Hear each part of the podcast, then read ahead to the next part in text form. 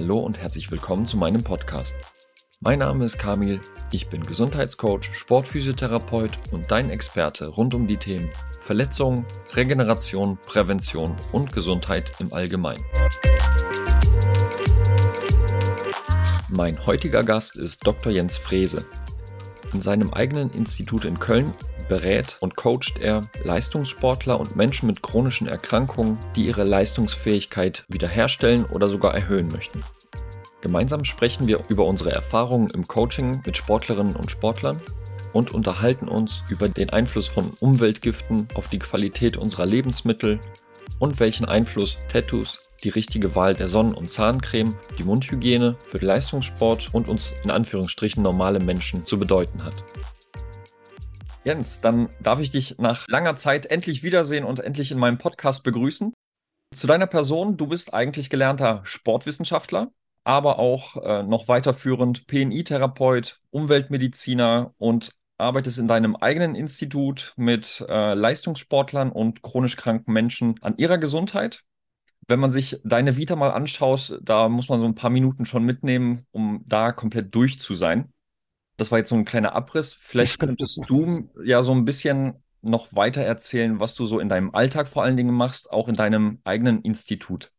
Ja, sehr gerne. Ich muss Sie ein bisschen korrigieren. Also ich bin kein Umweltmediziner, sondern ich habe die klinische Umweltmedizin abgeschlossen, aber ich bin weder Mediziner noch bin ich Heilpraktiker. Ich bin äh, Gesundheitswissenschaftler, Gesundheitsberater, äh, Leistungssportberater, was auch immer du da dranhängen willst. Also klassisch habe ich Sport studiert, damit habe ich angefangen. Dann bin ich äh, später in die Ernährung gegangen. Über die Ernährung bin ich zur klinischen Psychoneuroimmunologie gekommen. Ich habe das studiert in äh, einer Universität in Spanien. Ich habe also einen Master gemacht in, in, in klinischer PNI. Ich glaube, es gibt gar nicht so viele Master in Europa. Meines Wissens haben das zehn Leute abgeschlossen. Und äh, naja, aber das nur am Rande. Ähm, ich war selber Leistungssportler und dann hat man natürlich, ich meine, ich habe mit, mit sechs bin ich in den, in den Fußballverein gekommen, habe alle Jugendmannschaften gespielt bis, ja, bis 18, habe dann parallel aber auch andere Sportarten gemacht wie Tennis und Badminton und war einfach in diesen Sportarten deutlich besser als im Fußball. So, also Fußball ist heute immer noch meine Leidenschaft und klar, man hat ein Sky und The Zone-Abo und zieht sich jedes Spiel irgendwie rein, was man äh, so nebenbei schauen kann. Ja, das ist geblieben. Ähm, und die, die Leidenschaft zum Leistungssport ist insofern geblieben, weil ich heute vielen Leistungssportlern im Bereich meiner Expertise Ernährung auch viel helfen kann. Und durch die klinische PNI habe ich natürlich auch sehr viele assoziierte Themen wie, wie äh, Schlafqualität. Also man würde ja heute sagen, ganzheitliche Medizin. Ja, das ist ja nichts, was man sich aus Praxisschild klebt, sondern das muss man ja wirklich über Jahre, da muss man sich ja über Jahre mit allen Themen beschäftigen das, ähm, da, da hilft selbst ein Studium nicht. Also das muss man dann wirklich 20 Jahre praktisch studieren. Dann hat man so ein Gefühl davon, dass man es halbwegs, halbwegs verstanden hat. Trotzdem hat man jeden Tag wieder 500 neue Fragen. Und ähm, ja, was mache ich eigentlich, um die Frage zu beantworten? Ich bin jetzt seit 23 Jahren im, in der Lehre tätig. Wir hatten eine größere Akademie im Fitnessbereich, Deutsche Trainerakademie. Das haben wir 2019 umgewandelt in die Dr. Frese Akademie. Und die Dr. Frese Akademie hat sich hauptsächlich spezialisiert auf das Ernährungsthema, ne, von Food Coaching bis hin zur Ernährungstherapie und dann eben auch äh, zum Beispiel das Thema Entgiftung, wo wir gleich ein bisschen drüber sprechen werden. Oder äh, Darm ist natürlich ein Riesenthema. Das Thema Darm-Hirn-Achse habe ich vor 15 Jahren etwa zum ersten Mal gehört. Und das ist interessant, wenn du das dann jetzt so siehst in den unterschiedlichen Fachorganen und Fachdisziplinen. Jetzt so langsam kommt das überall an. Ja? Also das, was früher Esoterik war, das ist plötzlich jetzt der, der, der neue Scheiß oder der heiße Scheiß, ja. Die Darm-Hirn-Achse, ich muss da manchmal schmunzeln und gucke da mal in meiner Literatur zurück. Wann habe ich denn das erste Mal darüber was gehört? Und damals war das für mich natürlich auch erstmal ein bisschen Voodoo und Esoterik und dann fängt man so nach und nach an, es zu verstehen. Und durch die neuen ähm, diagnostischen Möglichkeiten, die wir heute haben, die, die sind ja exponentiell. Also das äh, ist ja unglaublich, was Labormedizin heute alles machen kann. Dadurch ähm, ist das auch alles plötzlich sichtbar. Das ist ja auch der, der äh, wie soll ich sagen, die, die, die Ursuppe der, Medi der, der Wissenschaft, dass man eine Hypothese hat, ja, und dann lachen erstmal alle und dann wird aus dieser Hypothese irgendwann mal evidenzbasierte Wissenschaft oder Medizin oder wie auch immer man das bezeichnen will. Und ja, deswegen muss man die Dinge auch parallel immer verfolgen. Ja, und die, der Kontext zu, zu deinem Beruf ist, ich habe damals, als ich äh, als, als Sportwissenschaftler durch war, bin ich in die Sportreha gegangen und habe dann vier, fünf Jahre Sportreha gemacht, also Aufbautraining nach Sportverletzungen. All das, was du auch kennst, ne, habe ich dort äh, begleitet, vor allen Dingen im Krafttraining, im Aufbautraining, habe dann zwei Bücher darüber geschrieben und dann habe ich für mich so einen Haken dahinter gemacht. Dann war das Thema Sportorthopädie für mich erledigt. Interessanterweise komme ich heute mit dem Ernährungsthema wieder genau dahin. Ja, wir schreiben gerade ein Buch über Arthrose unter Ernährung und äh, ich bin jetzt sehr viel wieder damit involviert, wenn es um Knochenstoffwechsel geht oder Muskelstoffwechsel, um die Ernährung dieser Gewebearten, dieser, dieser Zellarten. Da sehe ich, wenn ich zum Beispiel mit Orthopäden oder mit, mit Sportphysiotherapeuten zusammenarbeite, dass da eben noch sehr viel Brachland ist. Also für meinen Geschmack müsste das auch ganz dringend in die Lehre der Physiotherapie und auch in die Orthopädie integriert werden. Aber man sieht, dass so nach und nach eben auch diese ganz klassischen Berufe, ne, die, die, die weichen alle so ein bisschen auf. Und gerade die, wie du auch, die Persönlichkeiten, die, die Lust haben, über den Tellerrand zu schauen, die infiltrieren, die inhalieren sozusagen das, was aus anderen Bereichen kommt, um eben, und das, darum geht es ja letztendlich, um letztendlich auch seine Methodiken, seine Erklärungen, seine Behandlungsmethoden, um die auch entsprechend zu verbessern das hoffe ich, dass es in den nächsten Jahren dieser Prozess weiter fortschreitet. Denn am Ende werden wir alle bei dem gleichen Thema ankommen. Ich sage immer, meine, meine Sportler, die ich betreue, sind eigentlich auch alles Patienten. Weil die haben entweder Darmstörungen oder die haben chronische Infekte oder die haben äh, chronische Entzündungen an der Patellasehne oder Achillessehne oder wo auch immer. Und wir haben ja heute auch eben eine riesen Community von Leistungs-Hobbysportlern. Das stimmt. Ja, also nicht nur die, die damit Geld verdienen, sondern die, die zum Geldverdienen ins Büro gehen und dann abends auf dem Rad sitzen oder im Tennisverein äh, äh Bälle kloppen oder was auch immer, die dann plötzlich mit 14, 40 entdecken, ich muss jetzt nochmal irgendwie einen Triathlon machen ja. oder ja. ja, den Marathon, den New York Marathon habe ich letzte Woche gehört. Da hat mir einer erzählt, Jens, ich habe meinen Traum erfüllt, ich bin in New York Marathon gelaufen. Naja, solche Dinge, die nimmt man sich dann vor. Oder Kilimanjaro hört man auch häufig. Ne? Da muss man den Berg dann nochmal hoch, um das Gefühl zu haben, ich habe jetzt für mich auch nochmal so eine Leistung erbracht. Ja, manche sollten dann doch lieber den, den Lift nehmen äh, auf den Berg, bevor sie dann Hals über Kopf sich in so ein Abenteuer stürzen und gar nicht äh, vorbereitet sind. Ja. Du hattest gesagt, äh, du arbeitest jetzt natürlich auch mit ähm, Sportlern, auch an der, an der obersten Spitze. Äh, du arbeitest aber auch mit Vereinen zusammen. Was würdest du sagen, auf welchem Stand sind diese ganzen Professionen, Vereine und vor allen Dingen die Sportler an sich auch beim, beim Thema Ernährung explizit?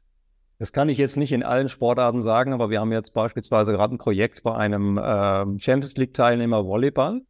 Und ich habe natürlich auch Einblick zum Fußball. Da muss man klar sagen, das sind nochmal zwei verschiedene Welten. Also im Fußball hat man es verstanden, dass man da was tun muss. Vor allen Dingen eben die großen Vereine, die da Vorreiter sind wenn ich so an, an äh, Teams denke, die äh, sehr viele eigene Köche haben, wo, wo also jede Jugendmannschaft einen eigenen Sporternährungsberater hat.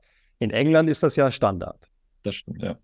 So, und bei uns wird das jetzt auch langsam zum Standard, sodass die großen Clubs, sagen wir mal die ersten sechs, ersten acht, dass die das inzwischen auch integriert haben. Ähm, bei den Clubs, die da hinten dran sind, da wird natürlich an jeder Ecke gespart. So, da ist dann natürlich der Ernährungsberater, der, der noch 2,50 Euro kostet, der ist dann eben überflüssig. Und äh, manchmal landen die Jungs dann bei mir, weil ich so bestimmte Verbindungen habe in die Physiotherapie. Und, und deshalb gehört für mich auch die Ernährungstherapie und die Physiotherapie dringend zusammen, weil wir könnten zusammen viel, viel mehr erreichen. Denn in der Physiotherapie hast du ja natürlich bestimmte Grenzen, weil du kannst ja das äh, Milieu nur begrenzt beeinflussen. Das muss dann über die Ernährung kommen, das muss dann über die die, die Mineralstoffe und die Mikronährstoffe und so weiter kommen, ähm, die ja praktisch den Nährboden dann für eure Behandlungsmethoden legen würden. Ja, von daher, für mich gehört das dringend zusammen. Und äh, immer wenn, immer wenn ich diese Fälle sehe, diese, diese jungen Leute, die dann auch irgendwann einen Profivertrag haben wollen, und die erzählen mir dann, dass sie sich morgens auf dem Weg zum ersten Training, dass sie sich ein Fitnessbrötchen kaufen, mit dem Gefühl, dass sie dann sich Fitness einkaufen. Ja, also das ist ja schon fast haarsträubend. Steht ja drauf. Ne? Genau. Und was ich dann immer ganz gerne mache, ist eben auch die, die, die jungen Spieler sind ja auch häufig noch bei den Eltern, dass ich dann die Mutter oder die, die, die beiden Elternteile mit einlade in die, in die Gespräche und dass wir dann den Haushalt ein bisschen analysieren, ja, wie wir das optimieren können. Ich erinnere mich an einen Fall, da rief mich mal eine Mutter sechs Wochen später an oder acht Wochen und sagte, Herr Frese, mein Mann hat schon sechs, sechs Kilo abgenommen. und äh, da muss ich auch lachen und sagte, Ihr Mann, Ihr Mann habe ich noch gar nicht so richtig kennengelernt. War der auch Patient? Hat halt einen Impact, ne? Ja, so sieht man eben, dass, äh, dass man immer Einfluss auch auf das Sozialsystem äh, nimmt, ja.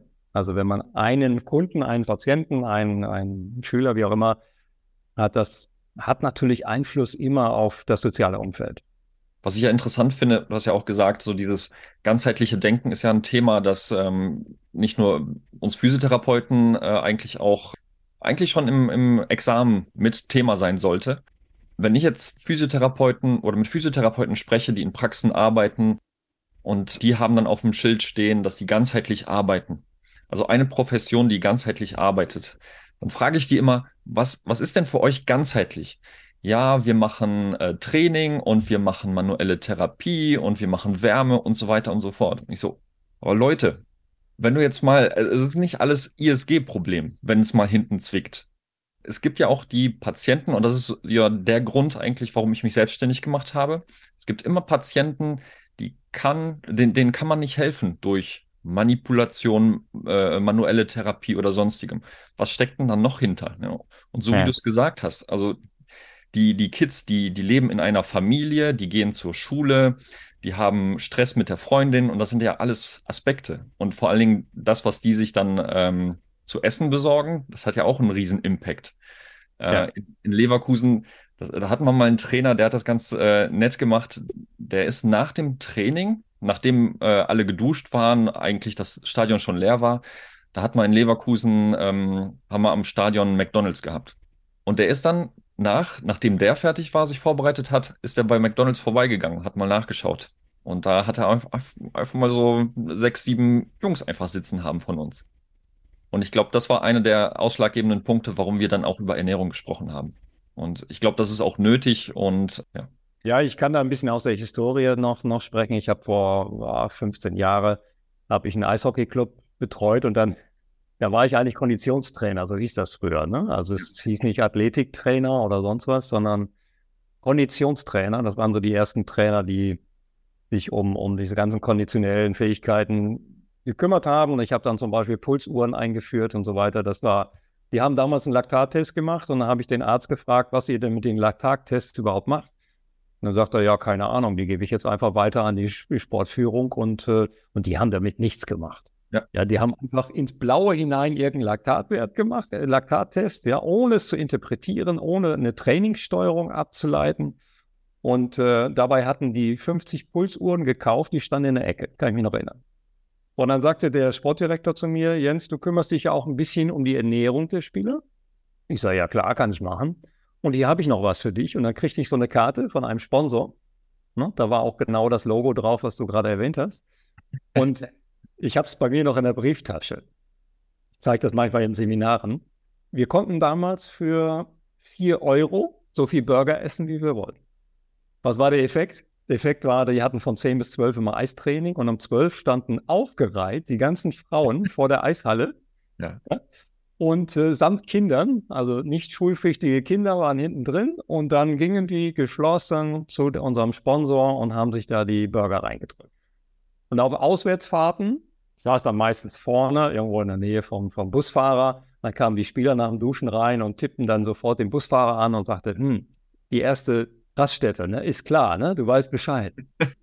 so, und dann sind wir immer bei McDonalds eingekehrt und das war der Standard. Und es war wirklich schwer, das zu integrieren. Ich habe es dann über Individualisierung gemacht. Ja, ich habe dann einen Vortrag gehalten, ein bisschen über Ernährung was erzählt, die Bedeutung, auch die Bedeutung auf die Leistungsfähigkeit, auf Verletzungsprophylaxe und so weiter. Und dann habe ich einfach gesagt, wer Lust hat, wer sich dafür interessiert, wer seine eigene Leistung nochmal optimieren möchte, der kommt dann zu mir. Und das waren vor allen Dingen, ich erinnere mich, Leute, die, die zum Beispiel in der Nationalmannschaft gespielt haben. Mhm. Die sich gefragt haben, wie kann ich denn noch 15 Prozent rausholen? Andere wiederum, denen war das völlig Wumpe. Die, ne, die wussten, nächste Saison spiele ich wieder woanders. Also lassen wir das Thema. Ne? Aber das hat ja einen super Effekt, ne? wenn man sowas freiwillig anbietet und man sieht, vielleicht hat man das Glück, so wie du es gesagt hast, die Nationalspieler, aber auch Führungsspieler sagen, ich mache das jetzt. Das hat ja, das zieht sich ja dann durch die ganze Mannschaft. Man, man hat dann Leute auf dem, auf dem Schirm auf einmal oder auf der Matte stehen, ähm, die von vornherein eher gesagt haben, nee, interessiert mich nicht. Aber so, ich sag mal, so ein bisschen Gruppenzwang hatte das, äh, so den Effekt. Oder die Geschichte erzähle ich ja auch gerne. Äh, jeder kennt ja, als Cristiano Ronaldo nach Manchester United gewechselt ist. Da hat dem jeder in der Pause auf den Teller geguckt, was hat er jetzt gegessen. Ja. Da haben auch die, die, die Mannschaft hat sich dann auch an dem orientiert. Aber man braucht immer so ein Zugpferd, was mitmacht. Und dann hast du so eine Mannschaft auf deiner Seite. Vor allen Dingen, wenn dann noch Erfolge sich einstellen. Wenn die sagen, mir geht es auf einmal besser oder ähm, mein Knie tut nicht mehr weh, seit zehn Jahren hatte ich Knieschmerzen. Ne? Ja, da noch eine kleine Geschichte. Ich hatte mal vor, einer, vor einigen Jahren hatte ich mal einen ausländischen Nationalspieler, der ähm, die Eltern hatten Restaurants. Der ist also praktisch in diesem Medium groß geworden. Er selber hatte dann auch ähm, Blog, Kochblock und so weiter aufgebaut und leidenschaftlich selber gerne kochen. Der kaufte auch ein auf dem Wochenmarkt und so weiter. Und dann hat er das auch ein bisschen in der Kabine etabliert. Da haben dann die, die jungen Leute haben gefragt, was machst du da eigentlich? Ne? Ja, genau. Und, und so hat das dann in der Kabine die Runde gemacht. Und irgendwann landeten die dann bei ihm äh, plötzlich zur, zur Kochshow, ja? Ja. Wo er dann den jungen Leuten erklären musste, wie man einen Herd anstellt, was ein Backofen ist und, und all diese ganzen Basics. Denn das ist ja so, ich meine, wir waren ja selber auch mal 18 wir sind ja bei Muttern groß geworden und dann sind wir irgendwie entlassen worden, entweder ins Studium oder die jungen Leute werden dann heute in eine andere Stadt sozusagen gesetzt, ja, und dann muss der Spielerberater für die Pizzen abends sorgen. Ja. Ähm, das kann es ja nicht sein. Deswegen muss die Erziehung, die Ernährungserziehung in Anführungsstrichen, die muss meiner Meinung nach in der Jugendarbeit stattfinden. Ja, richtig. Und ähm, die, die Spieler müssen auch in diesen Ebenen, wenn sie wirklich Weltklasse werden wollen, müssen sie kompetent werden. Und da kommen wir viel aus den Einzelsportarten lernen. Den Einzelsportler, ich habe auch mit Tennis und anderen Sportarten zu tun, weißt du, beim, beim, beim Tennis, da bist du gnadenlos abgeschossen. Wenn du da eine Darmstörung hast oder du hast äh, plötzlich Magenkrämpfe äh, zwischen den Spielen, zwischen den, den Aufschlagspielen, da, da verlierst du gnadenlos. Also wenn du da nicht an jedem Rädchen drehst und dich total optimierst, ja, dann hast du in der Weltspitze nichts verloren. Ist, ist wirklich so. Im Fußball orientiert man sich vielleicht äh, an, an seinem Vorbild, aber im, im, im, bei, bei Tennisspielern, klar, man, man kennt Djokovic, man kann, äh, kennt Nadal, an denen kann man sich so ein bisschen orientieren. Aber orientieren heißt halt nicht, dass man auf seine individuellen Bedürfnisse eingeht. Und ja. da sind halt so Fach, Fachleute wirklich Gold wert. Und ich finde das gut, dass, dass die Vereine da so mittlerweile hinterher sind, die, die sich's leisten können. Ne? Die Individualsportler, die müssen halt nur lernen, wer ist der Richtige für mich oder die Richtige für mich? Ne? Mit wem ja. sollte ich da zusammenarbeiten? Aber ähm, ja. Ja, du sagst es gerade, Individualität ist total wichtig, weil das, was bei Spieler A funktioniert, muss bei Spieler B nicht funktionieren. Genau. Ich erinnere mich gerade an einen Fall, an einen Tennisspieler, einen, Wel einen Weltranglistenspieler im Doppel, der, der hatte eine, eine, chronische Erschöpfung. Der konnte zwar die Wettkämpfe noch durchführen, aber der konnte kaum trainieren. Dann hat er mir erzählt, dass er ähm, nach einer Turnierwoche sich immer belohnen musste. Also eine Turnierwoche ist ja immer anstrengend. Und dann die, die, die Belohnung war, dass er mit, seinem, mit seiner Freundin immer in, in die jeweilige Stadt gegangen ist und hat sich dort immer einen Spaghetti-Eis gegönnt. Und immer nach dem Spaghetti-Eis hatte er plötzlich Herpes. So, da waren wir natürlich schon beim Punkt. Ne? Da war eine, eine, Allergie gegen ein, ähm, ein Milcheiweiß, Milchprotein, wonach noch niemand gefragt hatte. Mhm. Ja, der hatte ich weiß nicht, wie viel tausend Dollar ausgegeben. Der war im Tropeninstitut in New York und so weiter. Aber so ganz, ganz simple Dinge aus der Immunologie, Sportimmunologie oder, oder in diesem Fall ist es Ernährungsimmunologie, die helfen uns dann natürlich weiter. Aber man muss das Thema auch kennen, sonst kommt man ja nicht drauf. Du kannst ja nur die Steine umdrehen, die du letztendlich auch wahrnimmst und kennst. Und da sind wir wieder bei dem Thema Ganzheitlichkeit. Wenn ich Ganzheitlichkeit so definiere, dass ich 10% aller lebensbeeinflussender Faktoren berücksichtige und 90 Prozent gar nicht kenne, dann kann ich nicht wirklich von der Ganzheitlichkeit sprechen. Dann ist es eher ein, hm, wie soll ich sagen, ein Werbeinstrument, aber weniger. Das ist jetzt kein Vorwurf, sondern ich finde, diese Ganzheitlichkeit muss man sich wirklich über viele, viele Jahre erarbeiten und immer wieder auch mit neuen Themen beschäftigen, von denen man noch nie gehört hat. Vor allen Dingen, also wenn du, wenn man es selber machen möchte, dann braucht man sehr, sehr viel Erfahrung im, in dem Rahmen, dass man da gearbeitet hat. Ansonsten brauchst du ein echt gutes Netzwerk, ne? Ja. Aus Experten, die, die jeder so, wenn jeder so sein Steckenpferd abdeckt, äh, dann, dann bist du ja auch gut aufgestellt. Aber ansonsten braucht man die Jahre, dass man da auch gearbeitet hat. Du hast es ja gesagt, du hast dich auch in der Umweltmedizin auf jeden Fall die letzten Jahre auch sehr, sehr schlau gemacht, weil das ja einen sehr großen Impact auf unsere Gesundheit hat. Äh, ja. Heute würde ich sagen, mehr denn je. Ja. Könntest du mal so ein bisschen erklären, so grob, sage ich mal, ähm, was die Umweltmedizin mit unserem Körper, mit unserer Gesundheit zu tun hat gerade? Auch im Hinblick auf Schwermetalle, Gifte in der Ernährung, in Klamotten und so weiter. Ja, da machst du natürlich einen riesen Fass auf. Ähm, das ist ja eine, eine, Weiterbildung, eine spezielle Weiterbildung für Ärzte. Ähm, ich habe die im, im, Lockdown gemacht. Oder im ersten Lockdown habe ich damit angefangen.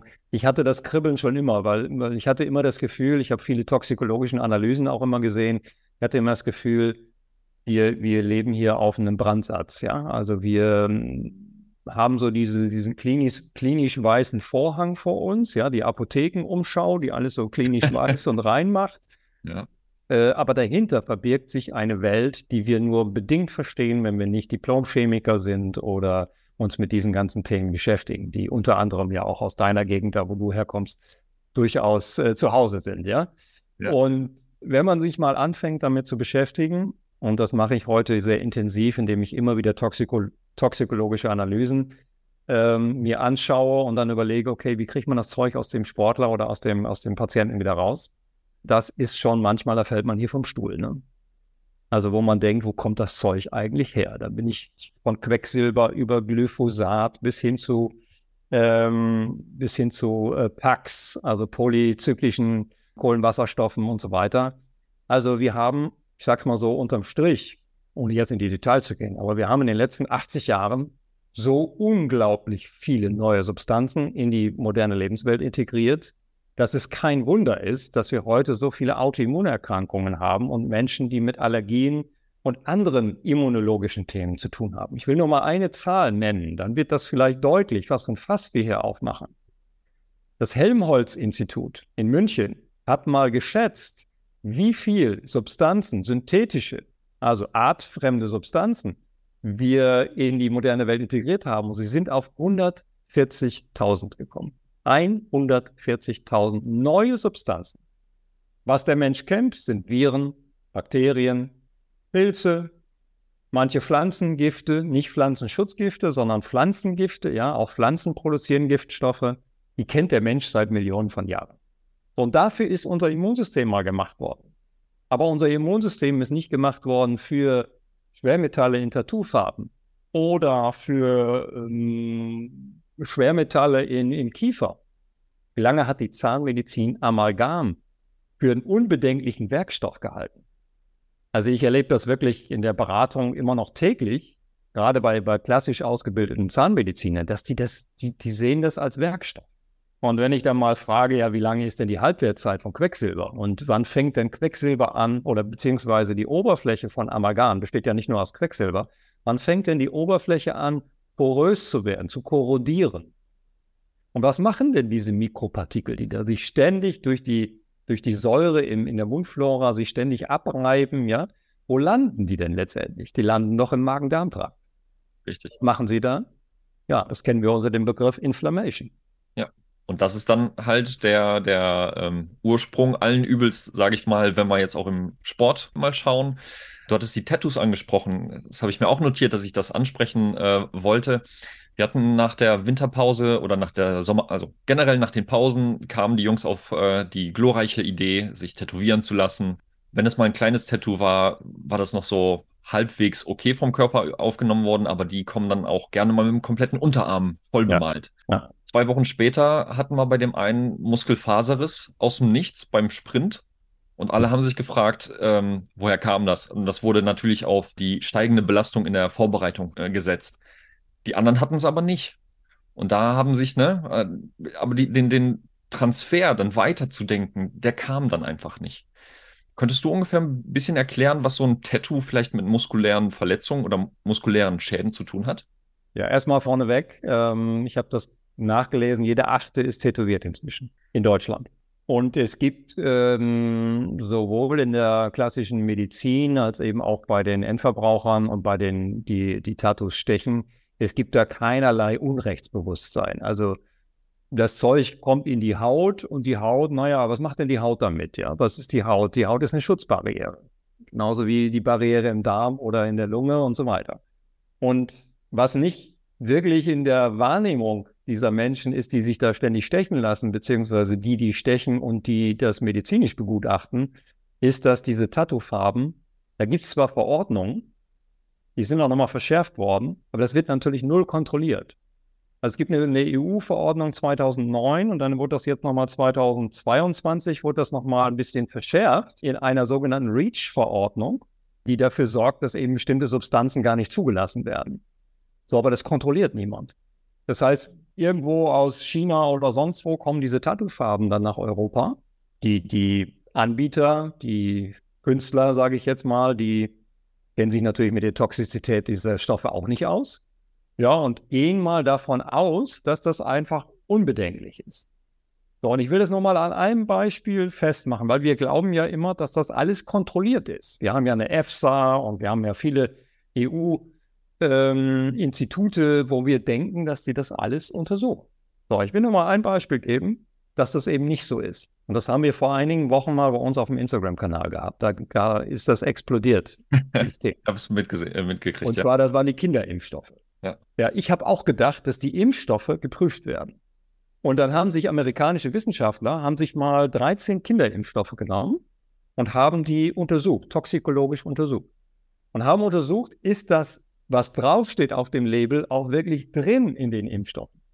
Und die Jungs sind vom Stuhl gefallen und die Mädels, weil sieben von den 13 waren erhöht. Da waren äh, Wirkverstärker, wie zum Beispiel Aluminiumhydroxid, waren erhöht enthalten drei oder vier, da war eine zu geringe Dosis drin. Und nur, ich glaube, drei oder vier hatten die Dosis, die auch tatsächlich dort auf dem Label stehen müsste. Ja. So, dann haben sich die Wissenschaftler gefragt, ja, wer kontrolliert das denn?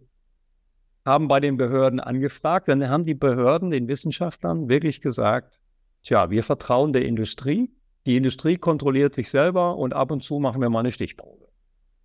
So, und wenn ich das jetzt auf andere Bereiche übertrage, das ist bei Tattoos ist das genau das Gleiche. Das wird nicht überprüft höchstens mal in irgendeiner Stichprobe. So, das heißt, die, die Tattoo-Farben werden dann von unabhängigen Wissenschaftlern der, der da Interesse hat, der untersucht das dann mal. Naja, und da wurden dann eben Dinge gefunden wie Titan, Kupfer, Chrom, Eisen. Also Kupfer, Chrom, Eisen sind natürlich auch äh, Spurenelemente, aber eben in Spuren, nicht in hohen Dosierungen, dann werden sie toxisch. Eisen ist prooxidativ. Und ähm, in einer italienischen Studie habe ich nochmal nachgelesen, da hat man dann Cadmium, Kobalt, Nickel und Quecksilber gefunden. Was passiert denn mit diesen Schwermetallen? Bleiben die in der Haut? Natürlich nicht, die werden abgebaut, aber sehr, sehr, sehr langsam. Das haben Forscher geschätzt, dass wenn man sich im, im Jugendalter tätowieren lässt, dass mit Ableben etwa 80 Prozent aller Tattoofarbe und aller Inhaltsstoffe abgebaut sind. Das heißt, wenn du dich jetzt mit 15 oder mit 18 stechen lässt und du wirst dann 80, dann hast du, ähm, hat, hat dein, deine Entgiftungssysteme haben 60 Jahre lang daran gearbeitet, diese toxischen Substanzen aus der Haut abzubauen. Und wenn es gut gelaufen ist, dann hast du keine gesundheitliche Reaktion gehabt. Was machen diese Stoffe? Sie produzieren permanent oxidativen Stress. Ja, das müsste man jetzt mal vielleicht in einem eigenen Podcast erklären, was oxidativer Stress ist. Da gibt es auch noch einen weiteren Stress, den nennen wir Nitrostress. Sehr eng verwandt. Aber da entstehen ständig Sauerstoffradikale oder äh, Stickstoffradikale und so weiter. Und wenn das jetzt auch noch mit Sonnenlicht in Kombination steht, also Sonnenstrahlung, stehst jetzt auf dem Fußballplatz, ja, hast beide Arme tätowiert und dann knallt voll die, die Junisonne da auf deine Haut. Was passiert dann? Oxidativer Stress. So, und worin mündet das? Ja, wenn du Glück hast, hast du noch eine Muskelverletzung. Wenn du Pech hast, hast du vielleicht auch am Ende irgendeine, ich will es jetzt nicht überdramatisieren, aber vielleicht auch eine Krebserkrankung. Oder du hast eine Störung deines Immunsystems und bist vielleicht infektanfälliger. So, das sind alles Konsequenzen, die, die können daraus entstehen, müssen natürlich nicht. Das passiert auch natürlich auch nicht bei jedem. Aber wenn du mich fragst, würde ich jedem davon abraten. Ganz dringend. Mach dir so ein kleines Tattoo wie die alten Seefahrer auf dem Rücken, weißt du? Na, die hatten dann so ein Mini-Tattoo irgendwo, das macht wahrscheinlich nichts. Aber wenn du eine komplette Barriere, Hautbarriere, wie deinen linken oder rechten Arm oder Beine oder was man da, ich habe gestern wieder ein Fußballspiel gesehen, da habe ich, selbst meine Frau sagte, das kann doch gar nicht sein, ja. Was machen die Jungs da? Also bis zum Hals hoch tätowiert. Das Problem ist ja, du wirst das Zeug ja nie mehr los. Vor Dingen finde ich ja interessant, wenn du sagst, äh, dass es so, so wenige Kontrollgremien gibt. Das ist ja genauso, als würdest du vor Olympia sagen, Leute, wir vertrauen euch, ihr nehmt kein Doping, wer möchte, dann machen wir das freiwillig, äh, ansonsten, ihr macht das schon. Du verfolgst ja auch den großen Sport. ja, dass die Länder, das ist ja immer sehr interessant, ja. Du hast dann plötzlich eine, eine Wintersportolympiade in Sochi und dann auf einmal ist Russland an eins oder zwei im Medaillenspiegel. Mhm. Zuvor waren die an fünf, sechs, sieben und auf einmal sind die ganz vorne. Ja, klar, wenn man natürlich dann die, die Urinproben unter der Tür durchschiebt, ja, und irgendwelche, äh, wie soll ich sagen, Vereitelungsmethoden vorher installiert in den Dopinglaboren, dann, also das, das ist, oder es gibt Beispiele, wo Länder, die eine Olympi Olympische Spiele ausgerichtet haben, wo die ein halbes Jahr vorher haben die alle Dopingtests ausgesetzt. Mhm. Ja, da gibt es ja diesen berühmten äh, ähm, Dopingfahnder beim ZDF. Mhm der dann ja auch manchmal dahin fährt, da wo es weh tut. Ja, denn zum Beispiel bei den Ken Kenianern, da wo die Ausscheidungswettkämpfe stattfinden für die Olympischen Spiele oder Weltmeisterschaften, ja, der ist da, da gab es ein Dopinglabor, in Anführungsstrichen, da hing dann so ein Schild und dann stand der vor einer Eisentür. Mhm. da haben keine Kontrollen stattgefunden. Also das ist, ähm, das Thema ist wirklich so haarsträubend. Da kann man, da kann man äh, auf jeden Fall einiges davon äh, darüber erzählen. Vor allen Dingen, wir müssen ja nicht so weit weggucken. Wir ja. können ja einfach nur vor, äh, von vor 30, 40 Jahren gucken in der DDR, was da war. Ich hatte mal einen Leichtathletiktrainer, der äh, kommt aus der ehemaligen DDR, also was der da für Storys erzählt hat. Also da, da kann man sich wirklich mal mit, mit einem Weinchen hinsetzen und äh, da locker drei Stunden drüber sprechen. Absolut. Und dann äh, kommt da eine Geschichte nach der anderen, über die man schmunzeln muss, ja? Das stimmt. Oder man wird dann böse, weil das ist nun mal die Realität. Hinter dem Vorhang sieht die Welt komplett anders aus teilweise. Du hattest gerade auch die Sonne erwähnt und wir hatten über Tattoos gesprochen. Was ist denn mit Cremes, wenn ich jetzt an äh, Juni und Urlaub denke und ähm, Bräunen? Manche sagen, ich äh, möchte das Risiko an Hautkrebs zu erkranken vermeiden und schmier mich dann mit Sonnenschutzmittel, äh, Sonnenschutzcreme äh, 50 plus ein. Ja. Was hat das für eine Auswirkung? Würdest du äh, sagen, eine gute Idee oder würdest du eher sagen, geh einfach aus der Sonne raus nach einer halben Stunde? Ich würde sagen, eine ganz schlechte Idee, weil es gibt äh, auch da schöne Studien, die Korrelationsanalysen, die zeigen, dass wenn man zu häufig Sonnenschutzmittel verwendet, dass dann Hautkrebs eher wahrscheinlich ist, als wenn du sie nicht verwendest.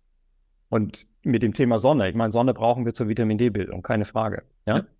Die Sonne, die UVB-Strahlung produziert auf der Haut mit, mit Hilfe von Cholesterin dann äh, Vorläufer Vitamin D. Ich will das jetzt nicht vertiefen, aber dann wird am Ende dann äh, bioaktives Vitamin D daraus. Und Vitamin D ist ja wichtig zum Beispiel zur äh, Kontrolle von Entzündungsgenen, zur, zur Herunterregulierung von Entzündungen, wo du ja jeden Tag mit zu tun hast und deine Meine Opfer. Äh, Fachdisziplin. Ja?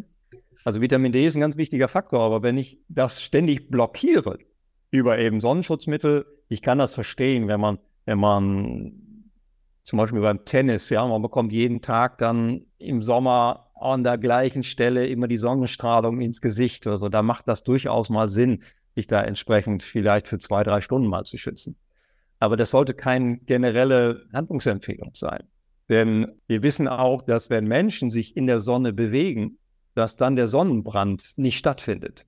Weil wir dann mehr äh, Sauerstoff aufnehmen und dann die, der, der Stoffwechsel auch in der Haut anders abläuft. Und vor allen Dingen, was ja wichtig ist, wenn wir uns bewegen, wir haben ja die Sonnenstrahlung nie auf einem Punkt, sondern durch die Bewegung verteilt sich das ja permanent. Mhm. Ja?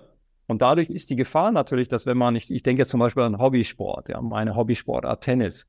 Du stehst da jetzt im Juli drei Stunden auf dem Platz, weil du kannst ja jetzt nicht sagen, zu viel Sonne, ich höre jetzt mal auf.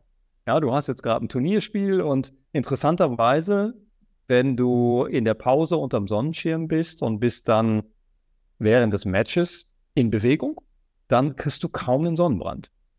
Und im übertragenen Sinne, wo bekommt man denn jetzt den Sonnenbrand? Ja klar, wenn wir uns natürlich auf den Teutonengrill legen, ja, wir fliegen jetzt nach Mallorca und dann vier Stunden Bauch und dann vier Stunden Rücken betreiben, das macht ja auch kein Südländer, das macht kein Grieche, kein Italiener, kein Portugiese. Die sieht man nämlich in der Mittagspause alle nicht. Und auf Mallorca findet man 12 Uhr mittags nur Holländer, Engländer und Deutsche. ja, die dann maximal braun werden wollen, um dann zu zeigen, wir waren jetzt zwei Wochen auf Mallorca, da habt ihr gutes Wetter gehabt, ne? Ja, klar. Wir haben so ein bisschen, es gibt ja diesen berühmten Spruch, die Dosis macht das Gift, mhm. aber die Dosis macht auch die Gesundheit. So, das heißt, eine gewisse Sonnenstrahlung brauchen wir zur Vitamin D-Produktion. Aber wenn es eben diese Schwelle überschreitet, dann kann es eben in die ganz andere Richtung gehen. So, und da haben wir so ein bisschen ein Stück weit verloren, wie die Natur das für uns eingerichtet hat. So, und wenn man sich an Spaniern oder an, an Griechen oder so orientiert und sagt, okay, da wo die Sonnenstrahlung im Juli am intensivsten ist, nämlich zwischen 12 und, 4 und 16 Uhr, da gehen wir lieber nicht raus. Wir sind morgens aktiv und wir sind Nachmittag, nachmittags aktiv und lassen die Mittagsstrahlung, lassen nochmal draußen. Dann müssen wir auch diese ganzen Sonnencremes und so weiter nicht benutzen, weil wenn du hinten auf die Label guckst, da brauchst du ja wirklich ein, Medi äh, Promotionsstudium für Chemie, sonst verstehst du es ja gar nicht. Ja. ja, also das ist praktisch nur Synthetik. Und dass die Synthetik nicht auch zum Teil durch die Hautbarriere in das innere System übertritt, ins Lymphsystem und so weiter übertritt. Es ist aber auch wissenschaftlich belegt, dass das passiert. Kann man sich denn, wenn man jetzt weiß, dass man relativ viel mit schwermetallbelasteten ähm, Lebensmitteln vielleicht auch zu tun hatte, kann man da sagen, also nicht regenerativ, sondern äh, kurativ da ein bisschen was gegen machen. Ich stelle mir jetzt vor, wenn ich jetzt als Patient zu dir gekommen bin und du hast mal so eine Schwermetallanalyse gemacht, wie geht es dann weiter? Wenn die Werte ausschlagen ins ähm, Maximum, sage ich mal, was, was machst du dann mit den Leuten?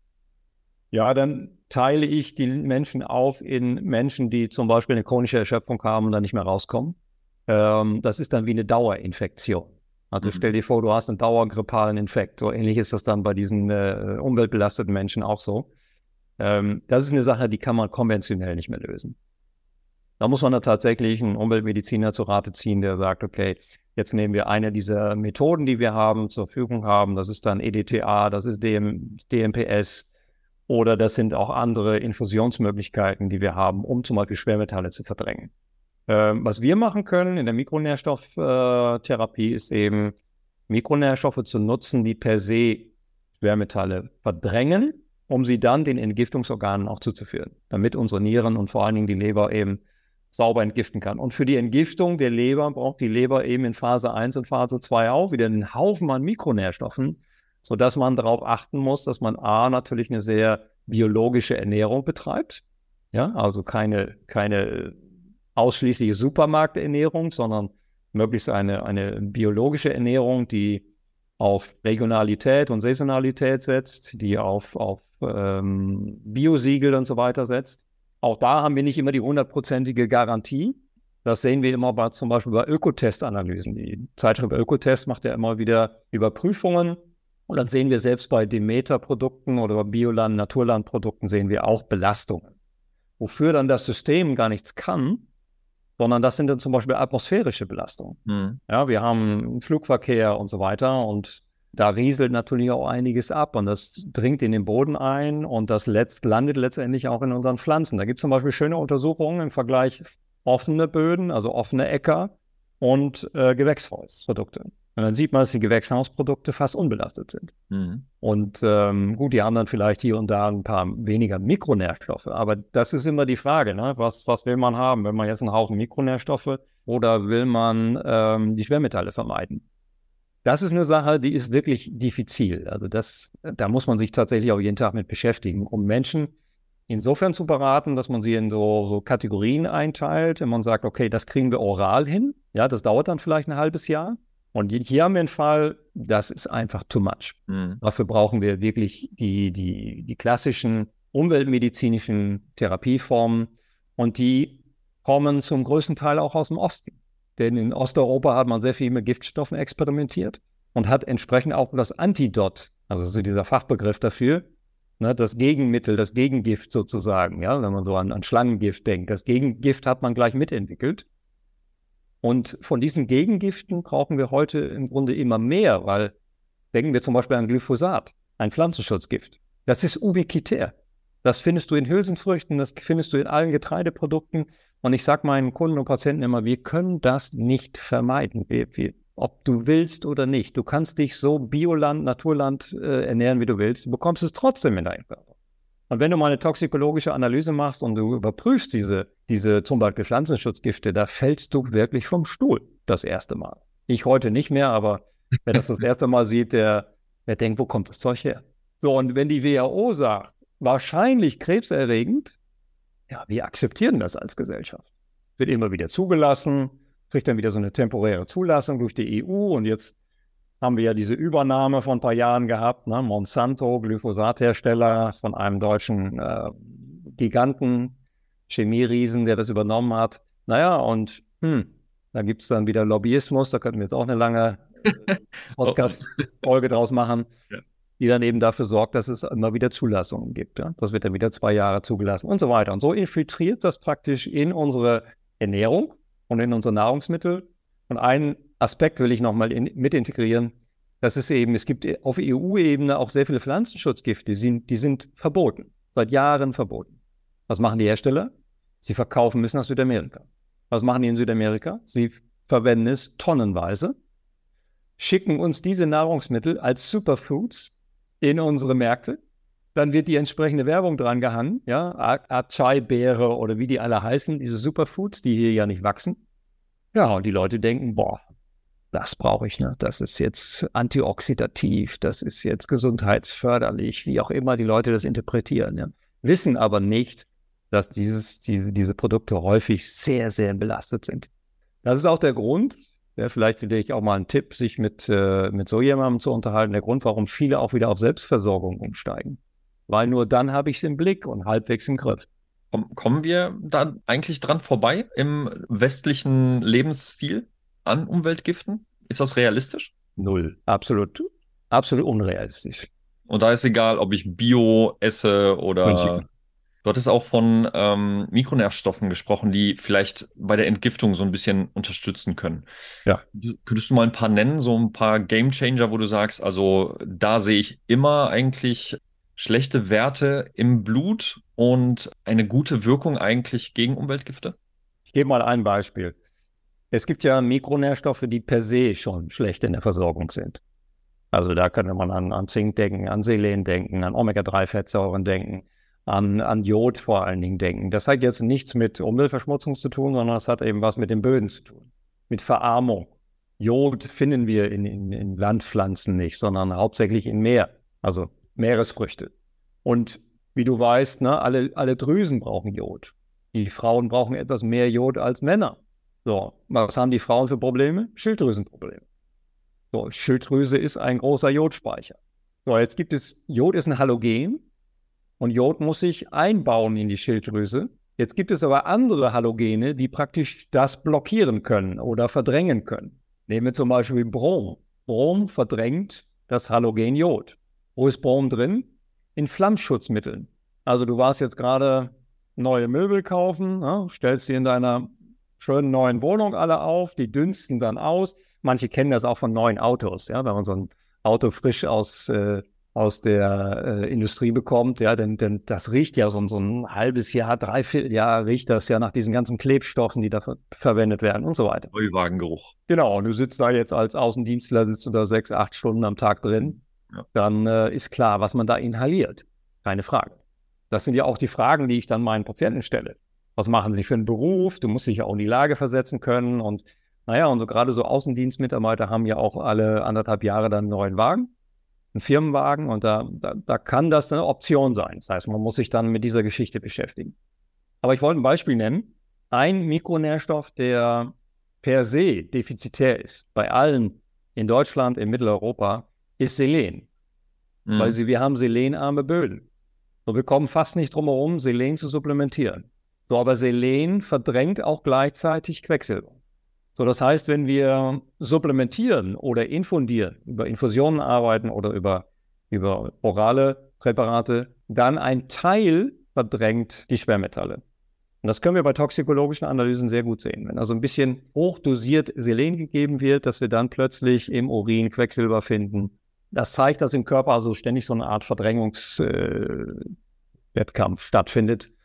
Und umso weniger Giftstoffe man aufnimmt, umso mehr immunkompetente äh, Mikronährstoffe man aufnimmt, umso größer die Wahrscheinlichkeit, dass eine Krankheit nicht entsteht. Vor allen Dingen, was ja bei Sportlern auch interessant ist, Selen hat so positiven Impact auf Muskel-Sehnengewebe. Also da sollte man sowieso gucken, dass, dass der Stand wirklich auf einem, auf einem guten Level ist. Ja. Äh, du hattest auch ähm, von der Zahnhygiene, also beziehungsweise Amalgamfüllung und Zahnhygiene gesprochen. Ich weiß noch, dass ich immer schief angeguckt wurde, weil ich einer der Physiotherapeuten oder der ersten Physiotherapeuten war, die ähm, Leistungssportlern in den Mund geguckt haben und wurde, wurde dann halt so ein bisschen belächelt, aber mich, mich hat das immer interessiert, wie ist der Status vom Zahnfleisch, generell von den Zähnen, von der, die Mundhygiene auch. Und das ist ja auch ein Thema bei dir, ne? In, in deinem Coaching. Du hattest vorhin über die Hautbarriere gesprochen, Darmbarriere, aber ich sag mal, das fängt ja auch alles im Mund an, ne? Der, der erste Kontakt mit Lebensmitteln. Wie wichtig ist die Mundhygiene für Leistungssportler und wo würdest du sagen, wie sollte die im Idealfall aussehen? Ich hatte vor, vor einigen Jahren, als ich mich angefangen habe, für dieses Thema Umweltmedizin zu interessieren, habe ich in Köln, da wo ich auch selber berate, habe ich einen Umweltmediziner gesucht, mit dem ich intensiv zusammenarbeiten kann. So, und dann habe ich einen sehr, sehr aufgeschlossenen gefunden, mit dem ich heute freundschaftlich verbunden bin. Und der sagte, Jens, aber wenn du mit mir zusammenarbeitest, dann musst du auf jeden Fall auch zu meinem Zahnarzt. So, und dann habe ich den Zahnarzt kennengelernt, einen Umweltzahnmediziner, der auch äh, Verbände mitgegründet hat und so weiter und sich schon 20 Jahre damit beschäftigt. Und da ist für mich eine neue Tür aufgegangen. Der gehörte heute auch zu meinen ähm, guten Bekannten, weit über das Berufliche hinaus. Und ich bin dann häufig auch mit in die, in die Praxis gegangen, habe mal geguckt, was wird da eigentlich gemacht, weil es ist immer schön, wenn man das praktisch dann auch sieht, ja. Also nur Paper lesen bringt es dann auch nicht. Du musst auch mal gucken, was machen die da eigentlich. Da bin ich in dieses Thema eingetaucht und habe verstanden, was eigentlich Wurzelbehandlungen sind. Ich selber habe mal auch mal bei mir eine Wurzelbehandlung machen lassen und ich wusste gar nicht, was das für einen systemischen Impact hat. Und da hat er mir dann so ein paar Videos gegeben, hat gesagt, Jens, guck dir das mal an, damit du da mal so ein bisschen äh, eintauchst in die ganze Materie. Und dann plötzlich rollte sich für mich ein komplett neuer Film auf. Nämlich zum Beispiel Nikos, also Entzündungen, die man auf einem normalen Röntgenbild nicht sieht. Mhm. Entzündungen, die ins, über die Lymphbahnen, über das zentrale Nervensystem kommuniziert werden und dort irgendwelche Störungen machen. Dann hast du plötzlich in der Physiotherapie irgendeine, keine Ahnung, Oberschenkel-Waden, äh, mus muskuläre Wadenproblematik und die Verbindung zum Kiefer wird nicht hergestellt. Vielleicht gibt es die auch nicht. Ja, vielleicht ist es auch wirklich nur eine Wadenverletzung, die vielleicht aus Überbelastung oder warum auch immer entsteht, aber wir müssen ja alle Steine umdrehen. Und insbesondere die, die chronisch dann zu dir kommen und Monate, Wochen, Monate nicht spielberechtigt oder nicht, spiel, nicht in der Lage sind zu spielen, da muss man spätestens anfangen, diese Steine umzudrehen. Da habe ich dann so Dinge entdeckt, eben wie das Thema Nikos oder FDOKs, also diese, diese Osteonekrosen, die da stattfinden können, die dann manchmal schon jahrelang dort äh, schlummern aber da es keine Schmerzen verursacht, merken die Leute das nicht. Wenn ich dann frage, wurde dann schon mal eine, eine spezielle Röntgen gemacht? Da gibt es eine spezielle Röntgen, um dann diese, diese, diese Entzündungen unter den Zahnhälsen und zwischen den Zähnen dann auch genauer zu, zu erkennen, diese Osteonekrosen dann zu erkennen, dann kommt in der Regel immer, nö, das, also da wurde ein Röntgen gemacht, dann wurde mir gesagt, ja, ist alles in Ordnung. Ja. So, und spätestens dann fängt eben der, der Tatortkommissar an, weiterzuschauen. Ja, ich, ich sehe so einen Fall auch immer wie so ein Tatort Sonntagabend, 20.15 Uhr. Ja, du hast eine Menge an Verdächtigen. Ja, du hast erstmal eine Leiche, du hast zum Beispiel einen erschöpften Patienten, dann hast du eben eine Menge Verdächtige und dann musst du diese immer mehr ausschließen und kommst dann am Ende vielleicht auf zwei oder drei Bausteine, die jetzt extrem wichtig sind, aber Themen vielleicht, die du selber gar nicht lösen kannst. Wo du jetzt einen, keine Ahnung, einen, einen Zahn-, Umwelt-Zahnmediziner brauchst oder du brauchst eben einen, einen Chelattherapeuten oder was auch immer dann vonnöten sind. Und das ist so meine Arbeit. Also ich, ich versuche die Prioritäten zu erstellen, unabhängig von meiner eigenen Kompetenz. Also wenn ich jetzt ganzheitlich rangehe, analysiere ich jetzt praktisch alle Lebensbereiche. Ich habe auch die psychologischen Bereiche mit drin, die ich verstehe, so in Bezug auf Stressachse und was Stress mit dem Darm macht und so weiter. Das habe ich alles gelernt. Also musst du ja auch alle Themenfelder abklopfen. Manche sind nicht relevant, manche sind relevanter und da geht man dann tiefer rein und versucht praktisch irgendwann den Mörder zu finden, beziehungsweise diese zwei, drei Bausteine zu finden, die man dann sanieren muss, äh, regulieren muss oder eben entsprechend therapieren muss. Und das macht ja auch sehr viel Spaß, weil man in Kombination mit anderen Fachleuten arbeitet. Ja, das ist ja in der Industrie nicht anders. Wenn ich mit einer großen Maschine zu tun habe, dann, dann reicht ein Mechatroniker, reicht manchmal nicht. Da braucht man dann eben andere Fachleute, die an der, am Motor schrauben. Und so bin ich froh, dass, dass es Menschen gibt wie dich, die eben ganz, äh, wie soll ich sagen, feinfühlig äh, HWS-Blockaden lösen können, Atlas-Themen äh, lösen können und so weiter. Aber so eine Atlas-Blockade kann ja wiederum auch Nitrostress machen und kann auch zur Mikronährstoffverarmung führen. So, und wenn du diese Verbindung nicht kennst, ja, dann wirst du natürlich auch immer diese Brille aufhaben, von der du anfänglich gesprochen hast. Nämlich auf meinem Praxisschild steht eben ne, ein Haufen von Therapieoptionen. Ist das aber ganzheitlich? Das ist eine andere Frage. Das stimmt. Jens, nochmal ganz zum Schluss, also abschließend, dass äh, die Leute vielleicht mal, wenn die sich morgens und abends, also mindestens morgens und abends die Zähne putzen und die möchten ab jetzt, weil die gehört haben, Umweltgifte und so weiter sind ein Thema. Wir klammern mal das äh, Thema Zahnpasta einfach mal kurz aus, weil das würde ja. auch noch mal ein bisschen, äh, ein bisschen was äh, äh, mit sich führen. Hast du Ratschläge für den täglichen Gebrauch? Nicht nur für Sportler, sondern generell, wie putzt man sich am besten die Zähne? Nimmt man da die Zahnseide auch noch dazu? Da kann man einiges dazu sagen, aber ich fange mal bei der Zahnpasta an, die du ja nicht ausschließen wolltest.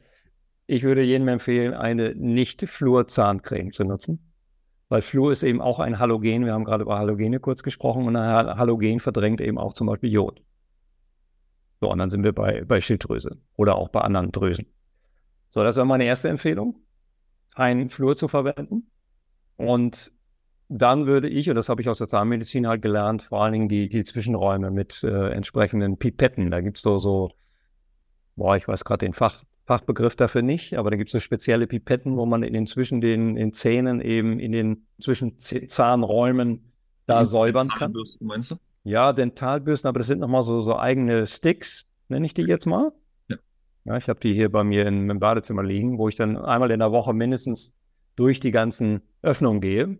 Eine weitere Empfehlung, weil wir haben ja da auch sehr viel mit, äh, mit, mit Bakterienbelastungen zu tun, ist eben zum Beispiel eine, eine Spülung eine tägliche Spülung oder alle zwei Tage mal mit, mit Kokos zum Beispiel, mit Kokosfett zu spülen.